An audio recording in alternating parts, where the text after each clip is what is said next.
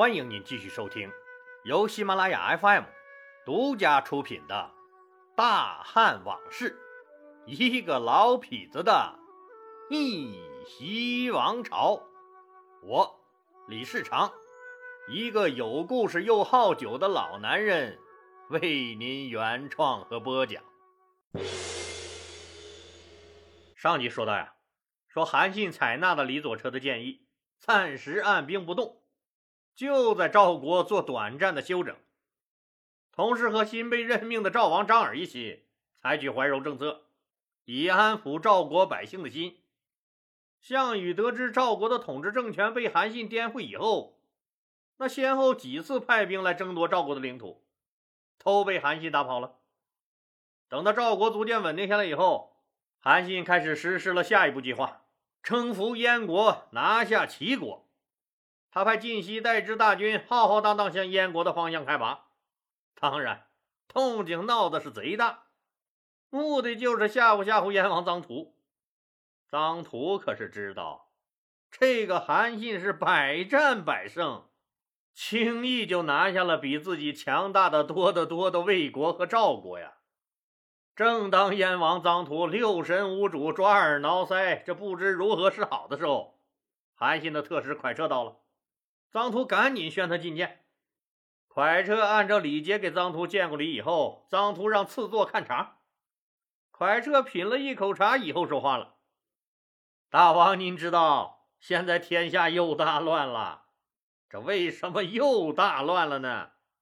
全是因为项羽暗藏祸心。”他私自把天下瓜分了不说，还丧心病狂的杀害了天下共同的主人，他的主子义帝，还到处杀人，哎，动不动就来个屠城，动不动就来个屠城，老人、妇女、孩子，一个喘气儿的他都不留啊！对他这种狂妄杀主、无法无天、草菅人命的做法。我们汉王实在是忍无可忍，为了天下的苍生，我们仁德的汉王选择为义帝报仇，为天下人请命。现在我们的大将军韩信英明神武，把坏分子们都淹没在了人民战争的汪洋大海中。臧荼笑道：“你们大将军连续兴兵破魏灭赵。”现在又陈兵我边境，是不是又图谋我的燕国呀？哎，大王，我们的士兵正在集训拉练，最近一期训练的科目是野外急行军和攻城拔寨实战演练，正好路过您这儿，您可别误会啊，这可不是针对您呐。我们大将军韩信知道，大王您是个仁德之君。说完，把韩信的亲笔信呈了上去。臧荼一看，韩信的这封亲笔信写的很是客气，那满满的合作共赢的意思。我去，我算是明白了，人家韩信的军队这期训练的科目是野外急行军，还有攻城拔寨实战演练。看样今天我要是答应归顺了他，人家军队就是来我这野外急行军拉练来了。要是不答应归顺，那就直接从我这儿开练这攻城拔寨了。就问快撤：“你们大将军一路破了魏国，灭了赵国，哎，怎么可能没有吞并我燕国的意思呢？”蒯彻大笑：“大王，天下的公敌是项羽，我们韩信大将军那之所以破魏灭赵。”根本不是抢谁的地盘而是因为他们助纣为虐，不收拾不行啊！如果您要是站在天下正义这一面，那咱们就永远是好朋友、好邻居；否则，我看也确实是难免沙场一战。蒯彻这连打带拉加吓唬的话一说，苍奴可就暗自寻思开了。得罪了项羽还有缓儿，哎，反正那项羽一时顾不上我，他要是不顺从刘邦，看样今天就得把我这燕国拆了。别扯了，好汉不吃眼前亏，好死还不如赖活着呢。张图也就直接归顺了。既然燕国已经摆平，那下一个目标就是齐国。哎，等会儿，老李啊，哎，你说的这么热闹，是不是全天下就得韩信一个人在忙活啊？当然不是了，老李上集不就说过吗？现在这个楚汉战争，除了刘邦死守的主战场荥阳以外，我不是说了吗？还有一南一北两个分战场。那刘邦在荥阳的战事一直比较吃紧，那英布的南方战场也是胜少败多，随时有被龙驹的大军吃掉的可能性。现在这不是，那只有他北方的韩信突飞猛进，这也让刘邦稍微松了口气儿，心里想着说，只要是自己坚守住荥阳，拖住项羽。那英布，你再咬咬牙，再坚持坚持。彭越，你再加大一点背后捅刀子力度，那韩信肯定就能顺利占领整个黄河以北，咱们就能形成对项羽大军的战略包围了。这就是刘邦的整体战略部署。可惜呀，项羽到现在也没看明白刘邦这路数。咱们先把这些金戈铁马、血雨腥风的战争放一放，先来一场舞台秀。老李带着大家。先来认识认识历史上这次楚汉争锋双方出场的主要角色。因为跨了五个年头，实际打了满四年的楚汉战争，马上就要到了最残酷的阶段了。每天都会有人死去，现在再不出一下场，有些人恐怕以后再也没有出场的机会了。那咱们就现在搭个大戏台子，让双方的主要人员咱们挨个亮个相，好不好？锣声一响，开场了。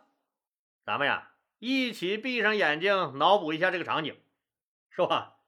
一个大大的舞台，走上一个人来。这第一个走上来的，不用问，自然是人见人爱、花见花开的那个既有钱有权还帅的大帅哥——西楚霸王项羽。一米九十多的大个子，手提一杆霸王枪。威风凛凛，英气逼人，典型的一英雄形象。台下的观众沸腾了，大姑娘、小媳妇、二手老娘们的喊叫声此起彼伏。走到舞台中央，项羽站定，把手中的霸王枪往台子上一杵，咚的一声，把戏台子差点戳个窟窿。项羽大声喊道：“我要将这混乱的世界！”拉回正轨，命运不配做我的对手。我命由我不由天，天不容我，我必逆天。台下掌声雷动，欢呼声此起彼伏。台下的女神们喊着要给他生猴子的声音，那是异常的刺耳。项羽大步流星走下台去。接下来就是我们的刘邦刘大叔上场了，他一边捋着自己那漂亮的胡子，一边微笑着走上来了。底下掌声四起，刘大叔走到舞台中央，朝着底下一拱手，笑呵呵说道：“时代的一缕灰，落在个人头上，就是一座山。苍天有眼，天地明。”正义有道，护乾坤；责任担当，是俊杰；定要毛贼，胆破飞。说完，笑着向台下前面、左面、右面的观众分别鞠了一个躬，在观众的一片叫好声中，拱着手下去了。接着上场的是白发苍苍、拄着一根龙头拐杖的老范增，这是项羽的老干爹，也是他项羽集团最重要的智囊。他慢腾腾、慢腾腾走上台来，朝着刘邦下去的方向撇了撇嘴，哼了一声，又目不斜视、慢吞吞走下去了。下一个上场的是刘邦集团汉初三杰之一的丞相萧何，他手里拿着一把铁算盘，一边走一边手里扒拉着算盘珠子，好像在计算什么数字。不用问，那多半是在计算汉军剩余的粮食和物资。到了台中间，他才抬起头来，朝着台下微笑拱手，嘴里一边嘟囔着什么，一边打着算盘下去了。接着，曹咎、周殷和龙驹这三个楚军大司马一起走了上来。曹咎这个人比较特殊，老李以前也说过，说当年项梁、项羽叔侄还没起兵的时候，项梁就因为犯法被抓了，就是这个曹咎写信给当时岳阳的县令司马欣。让他把项梁放了，所以啊，项梁、项羽一直很信任他，并委以重任，官至大司马、海村侯。周殷这个人，老李确实不想说他，他也没啥好说的。这个人打仗打仗不行，这人品也不咋地。大家只要记住，说这个周殷呢，深受项羽的信任和器重，但是他是唯一一个背叛项羽的楚军高级将领。老李以后会说的。当他看到韩信渡过黄河，项羽大势已去，就在大后方把已经掉在井里的项羽狠狠砸了一石头，又转身向项羽捅出了致命一刀，还在井口向下撒了一泡尿。哼，可以说这个家伙的背叛是压倒项羽让其乌江自刎的最后一根稻草。哎，龙驹这个人，咱们得重点介绍一下。他自幼和项羽一起长大，情如兄弟，是项羽手下第一猛将。项羽虽然勇猛，那可以打败任何人，可是，一旦项羽不在，楚军多半就会吃败仗了。就连彭越这种小股游击队的骚扰，那都得要项羽从荥阳主战场亲自分身回来才能处理。你想想，项羽得多悲哀！所以，项羽太需要一个能独当一面、替他分忧的人了。龙驹就是那个最合适的，既勇猛得力又忠诚。所以，英布叛乱就是派龙基去的。现在不跟英布正在打着呢吗？以后当韩信打败齐国，威胁项羽的后方的时候，还得派龙基去解决。这三个人一起朝台下挥手致意，也微笑着下去了。接着该刘邦集团的人物出场了，结果张良让韩信上场，韩信呢又让张良先上场，互相谦让了一番，索性韩信拽着张良一起笑呵呵上来了。哎，这俩咱们不用介绍吧？韩信是刘邦集团的大将军，是几个大战的策划者和实施者，中国历史上杰出的军事家，汉初三杰之一，是中国军事思想那谋战派的代表人物。被后世奉为兵仙战神和国士无双。作为战术家的韩信，为我们后世留下了大量的战术典故。咱们耳熟能详的那些，你像明修栈道，暗度陈仓，临晋设疑，下阳偷渡，沐英渡军，背水一战，拔智易帜，传檄而定，审沙决水，半渡而击，四面楚歌和十面埋伏。是中国战争史上最善于灵活用兵的将领了。他还和张良合作，一起著有《兵法三篇》，可惜后来失传了，也不知道他写的啥。张良是秦末汉初杰出的政治家、军事家，汉初三杰之一。他们家在韩国做了五代的丞相，这可是个典型的官二代加富二代。秦灭了他们韩以后啊，真性情的张良找到一世外高人，那个沧海大力士。在博浪沙用一百二十斤重的大铁锤砸碎了秦始皇车队中最豪华那辆马车，可惜秦始皇太谨慎了，根本不在那辆车里。逃到下邳的他偶遇黄石公，得太公兵法一本，深明韬略，足智多谋，为刘邦完成统一大业奠定了坚实的基础。刘邦刘老大那称他运筹帷幄之中，决胜千里之外的这一名句。也随着张良的机智谋划、文韬武略流传百世，底下的群众沸腾了。有人喊：“韩大将军，韩大将军，你为什么能百战百胜？真是了不起呀，了不起呀！”韩信指着他大笑道：“二舅，你别夸我了，露馅儿了，露馅儿了。”人家都知道你是我二舅，引得底下众人一片狂笑。张良接过话头说：“哎，韩大将军，哎，您还没有回答人家热心观众的提问呢。就是，哎，您为什么能百战百胜？你给说说呗。”韩信对着台下一拱手，笑着说：“哪是我百战百胜，是我们汉军在汉王的正确领导下，在我们同志们的密切配合下。”每个人都爱岗敬业、恪尽职守、作风务实，还有思想坚定，是我们集体取得了一点小成绩。没有伯乐，哪有千里马呀？我就是跟对人了。我们刘老大这个人，就是人中龙凤。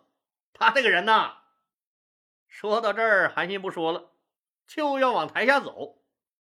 张良赶紧拽住他：“哎哎！”你这个人说话可真有意思哎，哎，怎么净说这半句话呢？汉王到底是个什么样的人？你就给说说呗，咋要走啊你？嗯，那那我就说说。哎，不过咱们可说好了，禁止外传，防止扩散。这要是让我们老大知道了，我准吃不了兜着走。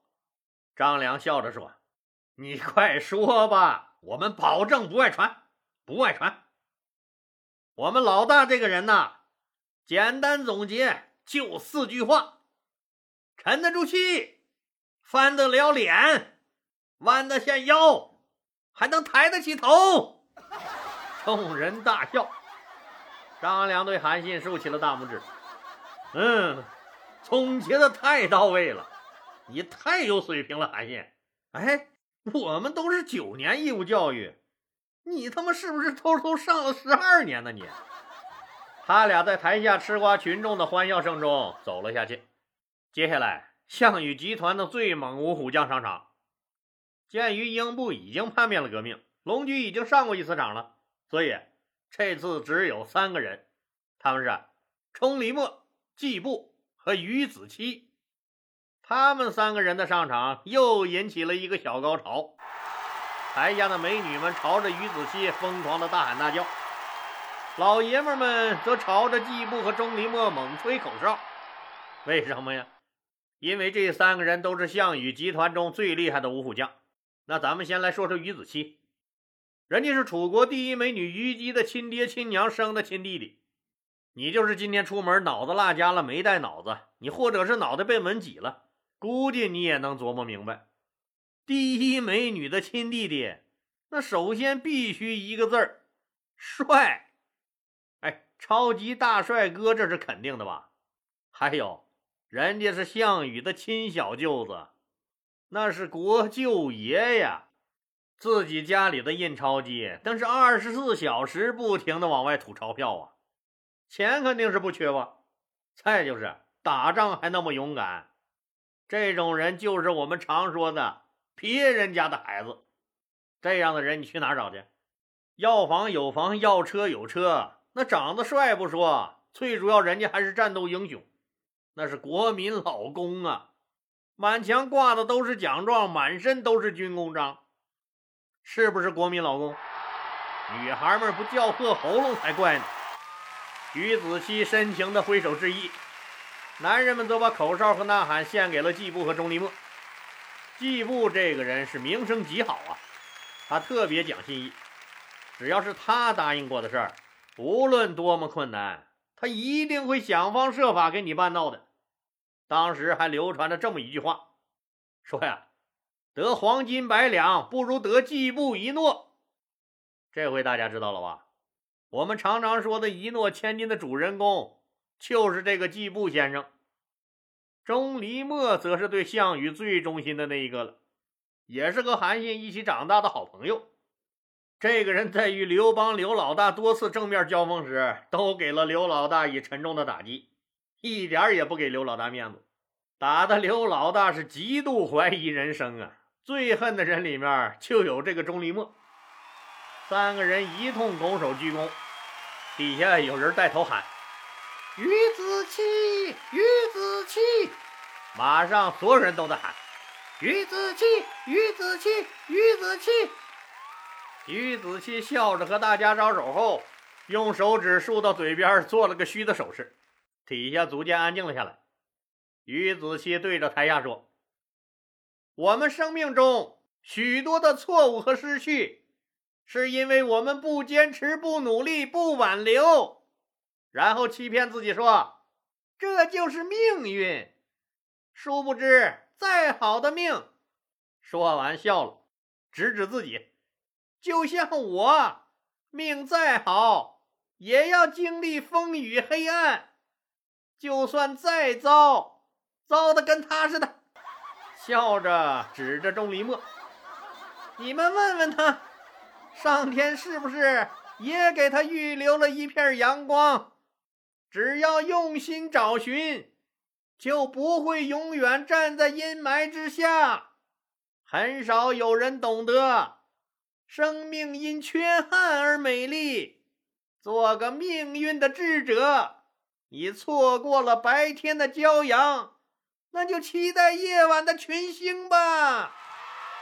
底下更是疯狂了，这大帅哥真不是绣花枕头啊，还能说出这么有哲理的话来。钟离墨指着于子期跟底下的观众开玩笑。哎，你们说，我什么时候能像他这么帅？底下不知道谁喊：“你丑也不怪你，你妈生你的时候，你脸先着的地，没办法啦。”底下哄堂大笑。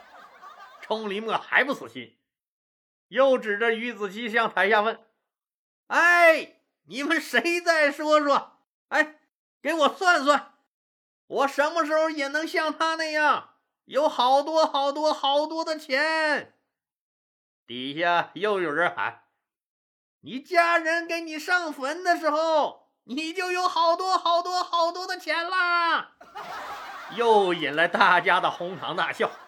三个人在笑声中拱着手，笑呵呵的走下台去了。好了，今天就说到这儿吧，谢谢大家。如果您喜欢我的作品呢？请点击该专辑右上角的订阅键。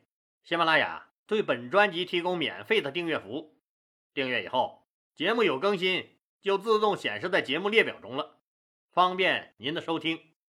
更欢迎老铁们打赏、点赞、评论、转发和分享，谢谢。